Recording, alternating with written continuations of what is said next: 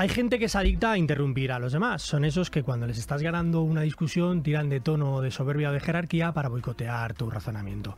Son aquellos a los que cuando te estás trabajando una anécdota adelantan el final con una frase lapidaria que destripa tu discurso. A esta gente le da igual si estás hablando de cine, de moda o de astrofísica. A ellos siempre se les enciende la bombilla. Son los interruptores crónicos. Te los puedes encontrar en el supermercado, en el bar o en la oficina, pero sobre todo en la política. Y me da que también el periodismo. Gente que interrumpís al hablar, bienvenidos a Insoportables Cotidianos, el programa al que hoy ha venido a rajar Ana Pastor. Insoportables Cotidianos, un programa de Mario Bosch en los 40. Qué recibimiento más bueno. Fíjate, tenía la duda si estás hablando de que los políticos interrumpen. Sí, es uno de mis vicios, defectos, virtudes, vete tú a saber. Tú inter- Interrumpir. Sí, Eh, me acabas de interrumpir te tú acabo de antes, ¿eh? interrumpir. Yo creo que es un mal muy común, lo hacemos todos. Yo interrumpo muchísimo, Es la naturalidad al hablar de, sobre todo en nuestro país, que somos tan apasionados, ¿no? pero no aguanto cuando me interrumpen a mí, me parece. Prometo estar callada, eh, en No silencio, soporto. hasta que acabes las No frases. soporta. Además, luego hay, tip- hay tipos ¿no? de interrupciones. A gente no, es que te interrumpo porque si no, igual luego se me olvida. Pues, pues oye, pues, Pues, te esperas pues, o te lo de apuntas. No, a mí So- me, yo suelo practicarlo mucho eh, con los políticos, no con todos, sino con los que no responden. Si yo te pregunto de qué color es esta pantalla y tú me hablas de la silla, pues te voy a interrumpir porque no quiero, no perder yo el tiempo, que no quiero. La gente que está en casa viendo la entrevista no quiero que pierda el tiempo, que es muy precioso el tiempo de la gente. Ya, ya, lo sé porque te, vi te vi muchas entrevistas tuyas de aquella época y, de- y de entonces del objetivo a políticos y claro, al final es verdad que son, son cinturón negro en salirse por la tangente. Exacto. Y yo soy Y una, claro, final tienes yo soy una monja, no, no, no. Bueno, tienes los minutos que tienes y hay, que, hay que reorientar. Pero, pero sí, oye, Ana, em, has entrevistado a gente de primer nivel, eh, yo qué sé, y de la más influyente del mundo. Zapatero, Pedro Sánchez, Aznar, Felipe González, Tony Blair, eh, Cristina Fernández. Bueno, una lista que no te la acabas. ¿Qué haces aquí conmigo? Pues mira, se me da, creo que se me da un poco mejor preguntar que responder, pero creo que tiene mucho mérito tu vida aquí, tu otra vida también, y sobre todo has tenido la suerte de que una gran amiga mía como es Mónica Carrillo Sí. haya pasado antes por estos micrófonos y en el fondo también es un poco volver a casa, porque yo eh, he, he medio nacido aquí durante muchos años, incluso venía a los 40 a leer titulares de prensa eh, en otra vida y bueno, como que hemos conectado bien y he dicho, pues voy a venir. Pues muy bien, o sea que Mónica Carrillo ha sido como un primer... Sí, ha sido el- Una- el- una- el- tu pasaporte ha sido ella, sí, sí, muy sí. bien, muy bien, muy bien. Eh, oye, al margen de ideología política, que has conocido a mogollón de, de líderes y, bueno, no está nada mal. No me vas a decir cuál te ha caído peor, pero cuál te ha caído mejor. ¿Cuál Eh, a ver, eh, no, no que me caigan mejor de... Creo que el factor humano es muy importante siempre en la vida, en todo. Nos ha pasado a ti y a mí, le pasa a cualquier ser humano. Pero sí que creo que hay políticos en los que personalmente yo valoro mucho que den la cara, ¿no? En este tipo de entrevistas donde te tienes que fajar un poco cinturón negro, como dices tú. Y ahí creo que hay de todos los colores. Has mencionado uno de ellos, por ejemplo, Zapateros, de los que siempre da la cara aunque reciba. Y creo que además eso ha marcado mucho su estilo también de hacer política. Por cogerte de otro partido político te diría que Artur Mas, que ahora está Ajá. retirado pero que es eh, independentista. Eh, y, y además en varios idiomas, que creo que eso es una capacidad que pocos políticos de su generación tienen. Así que creo que hay políticos que cuando dan la cara crecen. Los que se esconden me gustan menos. ¿Y hay algo que no te guste absolutamente nada de este mundillo de la política? No hablo de, no hablo de las cuestiones puramente políticas, de, de implementar políticas, insisto, Sí. al margen de la ideología. De, de la clase política en sí, general. sí, sí, hay cosas que no te gustan. Pues mira, yo creo que algo ha cambiado. No, hay muchas cosas que no me gustan, como tú dices, Vale. al margen de luego las opiniones que podamos Obvio. tener. Pero sí que creo que hay algo que tiene que ver con la temperatura. Entonces hay políticos y, y creo que también en la sociedad premia a veces a los políticos que suben la temperatura, que crispan mucho más, que encabronan a la gente.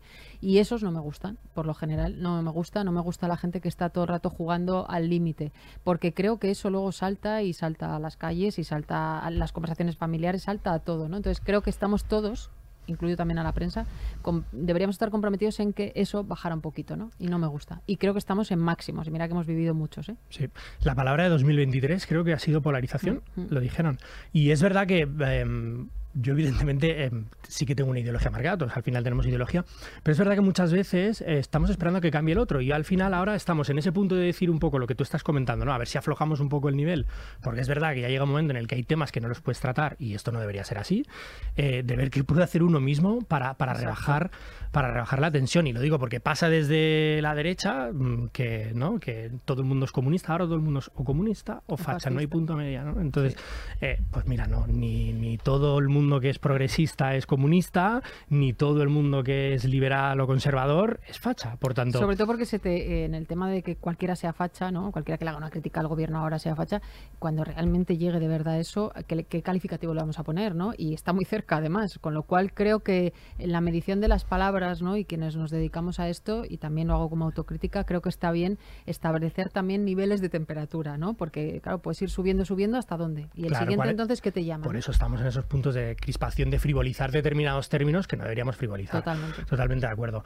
Em, vale, eh, has pasado por, por, un montón de formatos, eh, pero todos de periodismo puro, en realidad. O sea, las mañanas de televisión española, el objetivo, eh, dónde estabas entonces, has moderado debates electorales, que hablando de interrumpir la palabra, ahí es difícil, ¿eh? ahí es difícil, pero entrar recuerdo el, último entre Feijó y Pedro Sánchez, era imposible casi seguir el debate. Bueno, yo creo que ahí hubo, de hecho hubo debate del debate, ¿no? Y, se nos decía, ¿por qué no habéis entrado más? Yo creo que a veces o, queremos tratar a los políticos como si fueran menores de edad, incluso a veces a la sociedad, ¿no? Entonces, ¿esto qué es? Como si fuera mi hijo pequeño, que yo tengo que ponerme a decirle, pues hombre, sí, hay momentos en los que hay que parar el debate y demás, pero creo que ellos mismos también se retratan cuando no son capaces durante una hora y media de establecer un debate como, como en otros ámbitos. Aunque creo que tiene también que ver con el apasionamiento, como te decía, con el que nos expresamos en España, que nos gusta un poco la marcha. Y han perdido talante, porque tú al final, que has visto a muchos, ¿no? Porque al final tú ves, a lo mejor,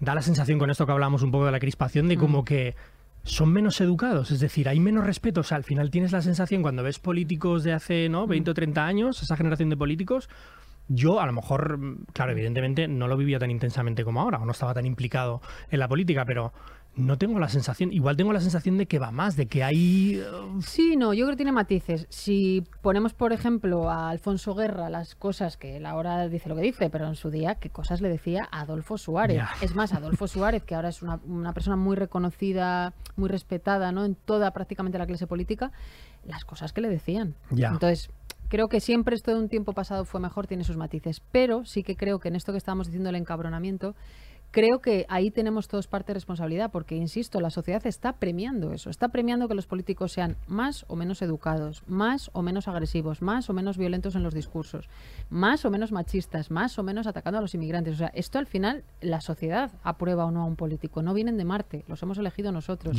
Y el Congreso, cuando no nos gusta, como decía Iñaki Gabilondo, es porque es un espejo que, que te está devolviendo una imagen que no te gusta, pero es una imagen también tuya en parte, ¿no?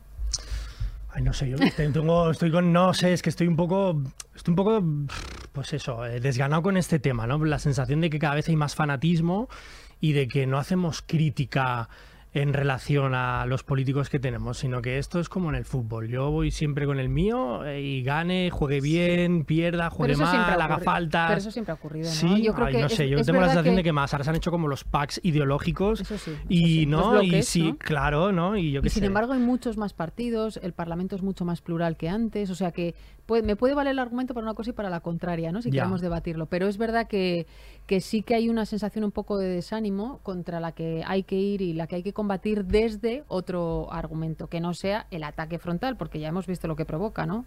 Una escalada. Que no funciona así, sí. Oye, entonces, después de todos esos formatos de periodismo puro, un concurso y eh, nos hemos enterado de actriz, ¿puede ser? Dios mío, ¿nos habéis enterado? Ah, bueno, claro, claro. Ya, nos hemos enterado, hombre, claro, si nos hemos enterado, hombre, nos hemos enterado, nos hemos enterado por vías eh, oficiales. No, no, sí, sí. No, bueno, ya había hecho un cameo en el, en el cierre de Paquita Salas, tuve ah, la suertísima de que los Javis a los que adoro y qué talentazo tienen mm, me invitaran a estar en el capítulo final de Paquita con Bryce, que es una maravilla, y Ana Castillo y demás, haciendo de mí, ¿eh? Yo hacía una entrevista. Y ahora es verdad que he tenido la oportunidad, gracias a Calpar Soro y en Malustres y su equipo de Vaca Films, de estar con con un mito de una generación que es Aaron Piper, que por cierto me ha parecido un tipo muy interesante Ajá. y hago también, no puedes velar mucho porque la peli se estrena ahora en cines.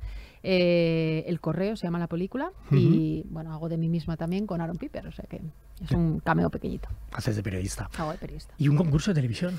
Y un concurso, pero fíjate, no hay tanto cambio. El otro día le explicaba a alguien que en el fondo yo mm, lo que sé hacer, bien o mal, es preguntar. Y en el concurso lo que hago es preguntar. Y, y de vez en cuando reñir, como a los políticos un poco. Pero me lo pone mucho más fácil. Carolina Iglesias, Mónica Carrillo, en fin, mucha de la gente que pasa por el concurso. Me ha enseñado esto que decías tú al desánimo. Eh, frente al desánimo me he dado cuenta de que no pasa nada si te equivocas. O sea, me ha, me ha Ya. servido para respirar. Es verdad que a los políticos no les permitimos que se equivoquen, yo la primera. Pero es verdad que de repente dices, bueno, gente que no se parece en nada, Norma Dual, con la pija y la. King y con otra gente, y están una hora conviviendo y pasándoselo bien y no pasa nada, no hay que estar todo el rato enfrentándose, ¿no? Yo creo que eso es, es verdad y en eso estamos avanzando. Estamos naturalizando un montón de cosas que antes no nos permitíamos, ¿no? Sí. Eh, o sea que eso está, eso está muy bien. Oye, em, no puedo evitar preguntarte por la polémica aquella del pañuelo con el. Esto ya prescrito, Ana. Pres- bueno, no Ha sé si ha prescrito, prescrito, ha porque prescrito. he vuelto 10 años después, a, eh, ahora he vuelto hace un tiempo a Irán, eh, no había podido, no tenía la oportunidad, y justo he vuelto porque eh, a Masha Amini, la policía de la moral, que la llaman allí, Sí. eh, la habían matado por no llevar el velo. Ujú. Entonces, eh, claro, hay un cambio. A mí el velo se me cae en aquella entrevista, como me dijo una vez Alejandro Sanz, se cayó o lo caíste. Eh, pero la verdad es que en este otro viaje decidí intencionadamente no ponerme el velo, un Sí. poco por respeto a esas mujeres que allí sí se la están jugando. Y yo volví aquí y este es un país maravilloso con sus defectos, pero España es un país espectacular para, para la libertad y para las mujeres también, con sus defectos, pero nada que ver con aquello. Ya. ¿Y se cayó?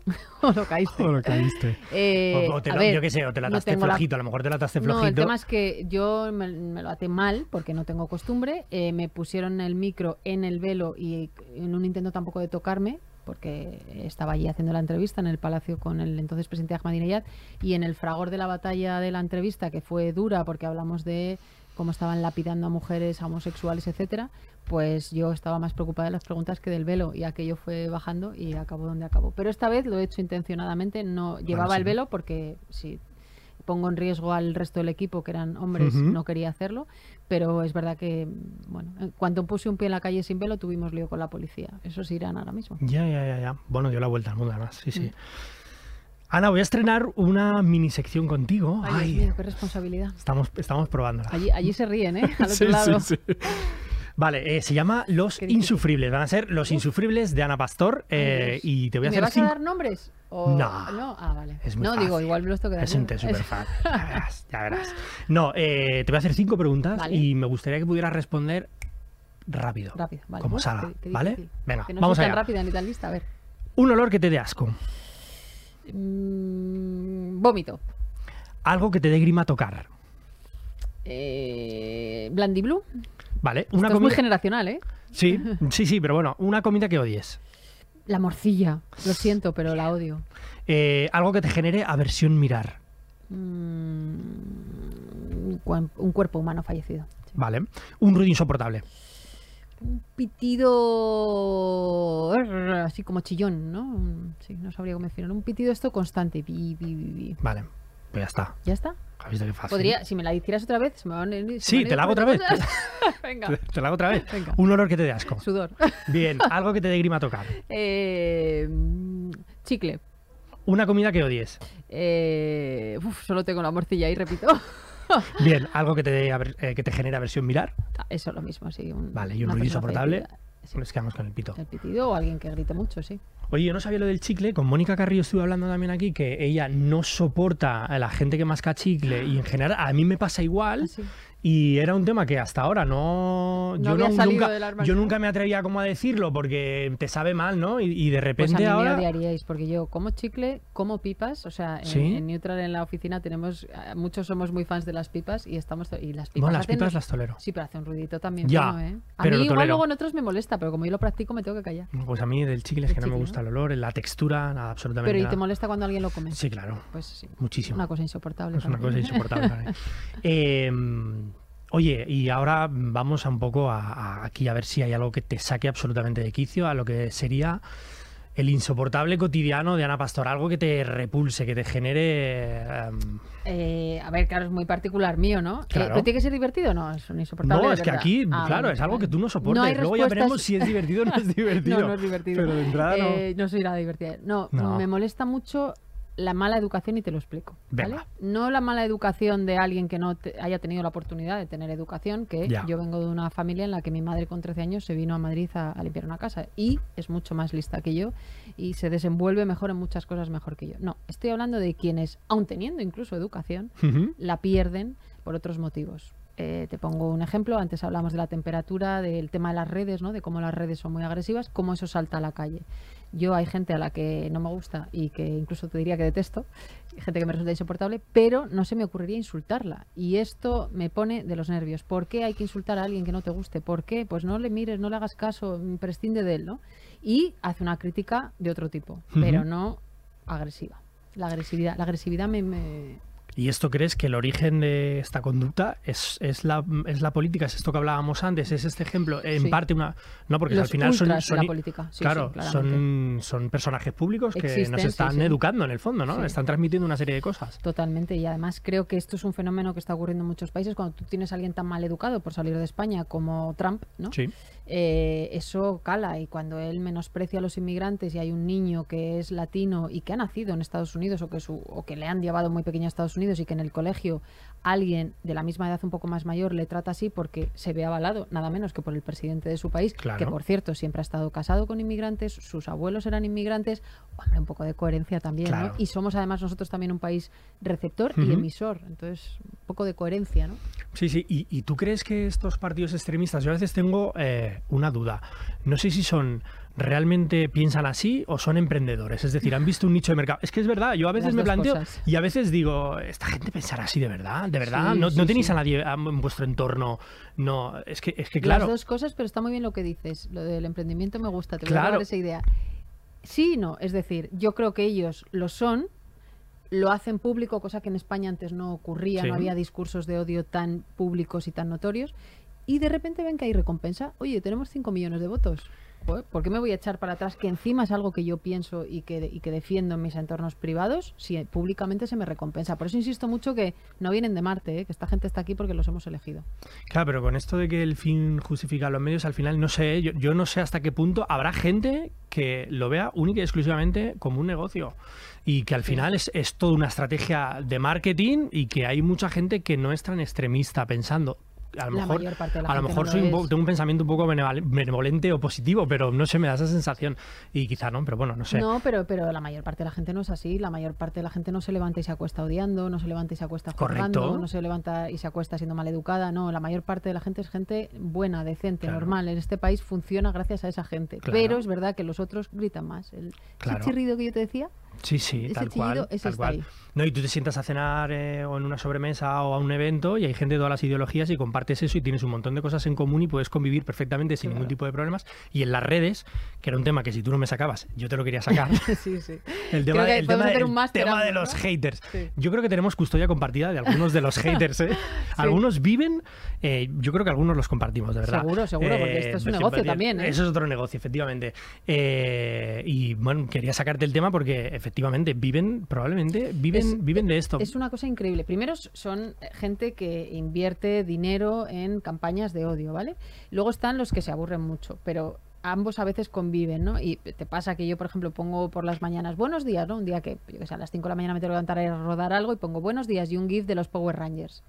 Y el primer o segundo tweet siempre es de alguien de estos, de la cultura del odio, que es serán para ti los buenos días, hija de puta, no sé qué, perdón, no sé si pueden decir cierta cosa aquí, pero Sí, sí, se puede, pero, puede, pero gente insoportable que Claro. vi- tiene una vida de mierda y vuelca su basura sobre ti. Y tú estás dando los buenos días. Si yo entiendo que no te guste, pero no me sigas. No, no, no busques lo que yo estoy poniendo, ¿no? Porque entiendo que yo no te Claro. guste, porque puedo entenderlo perfectamente. Hay días que no me gusto yo, ¿no? Pero Tú pones feliz lunes y te pueden salir desde los haters que te insultan o te puede salir una asociación de afectados por los lunes que se ha O por los ofendido martes, por los porque los has martes. discriminado Claro, es verdad, has dicho lunes y los martes, que los, los martes no dices eh, feliz Exacto. martes.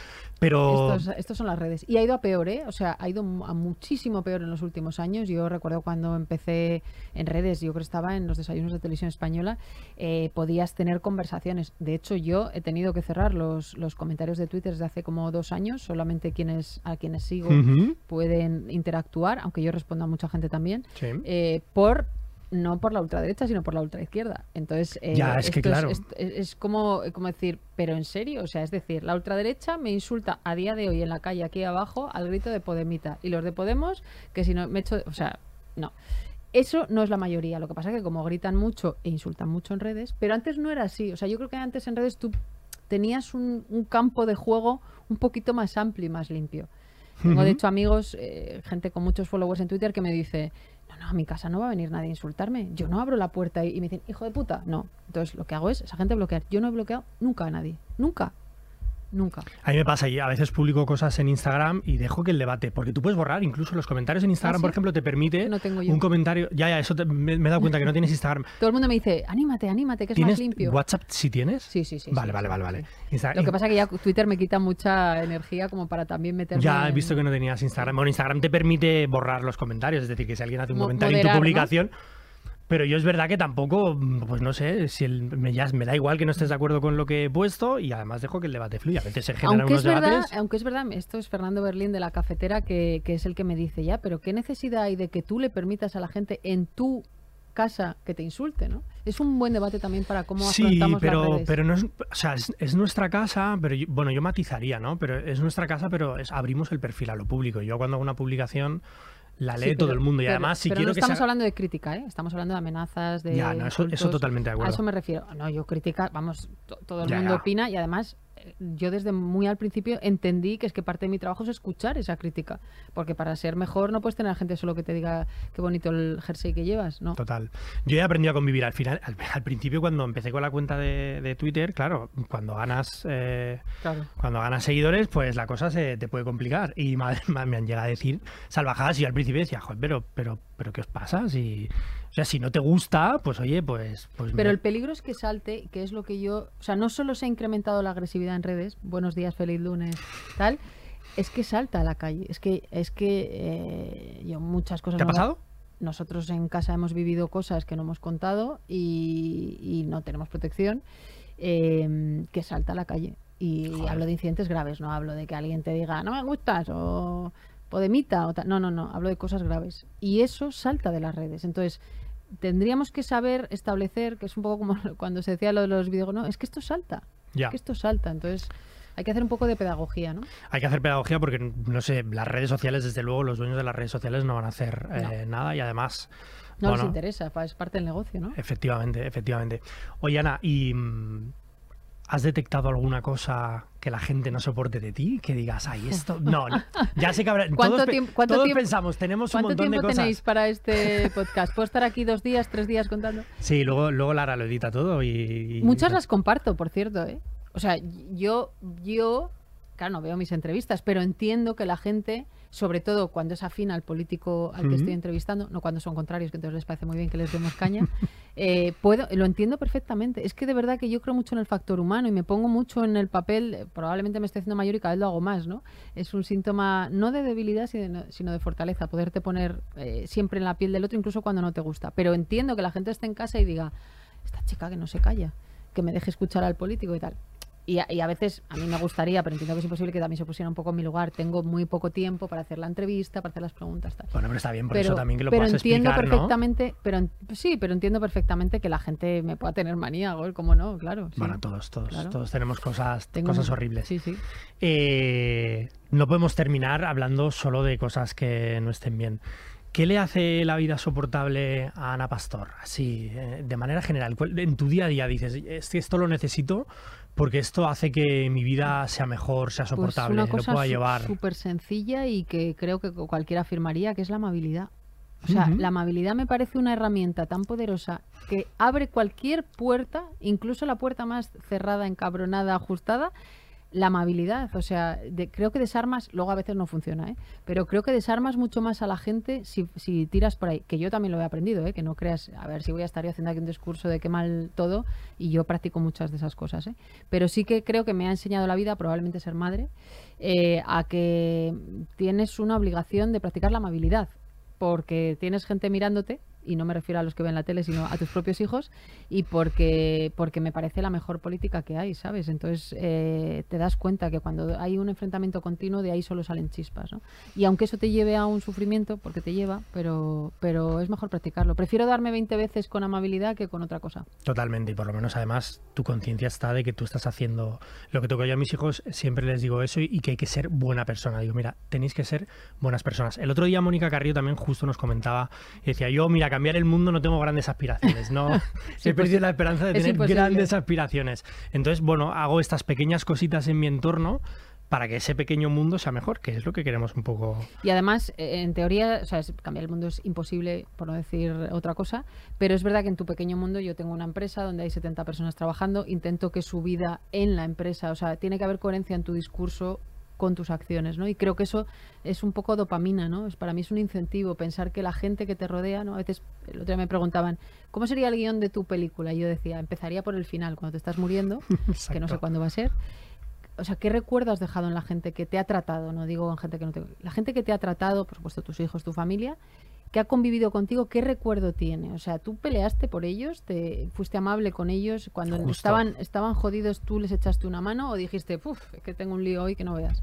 Se lo hizo un super un supercomunicador que es Víctor Cooper, que él siempre habla de que la actitud es lo más importante, tener buena actitud en la vida, nadie te valora por tu currículum, Nada. por tu trayectoria, al final la gente te va a recordar pues por cómo eras, si eras simpático, si eras majo, si eras alguien agradable. Eso es lo que abre la puerta. Justamente. Pues Ana, ya hemos llegado al final. Muchísimas gracias por venir. No daba un duro porque vinieras, ¿eh? Cuando te pedí venir. Nada, tu llave ya te digo que ha sido Mónica. Hombre, y que está muy bien la charla, Jolín, que me gusta mucho lo que hacéis y que larga vida, que hace falta, ya sé que detestas la palabra podcast. No sé si es el No sé decirla. Has visto que te he hablado del presidente de Irán. No me he atrevido a decir su nombre porque si no sé decir podcast... Lo dice mucho mejor que nosotros Joaquín Reyes en esa imitación de sí. Ahmadinejad, eh, que ya no lo es, pero sí, sí. Bueno, pues muchísimas gracias, por estar aquí. Gracias y gracias al otro lado también que están ahí currando. Nos vemos en dos semanas insoportables cotidianas. Muchísimas gracias. Has escuchado Insoportables Cotidianos, un programa de los 40 con Mario Boss. Guión Mario Boss. Producción Vanessa Rivas. Suscríbete ya al podcast en Apple Podcast, Spotify, Amazon Music, Google Podcast, iBox y Podimo. Y en versión vídeo en el canal de YouTube de los 40, los40.com y la app oficial de los 40.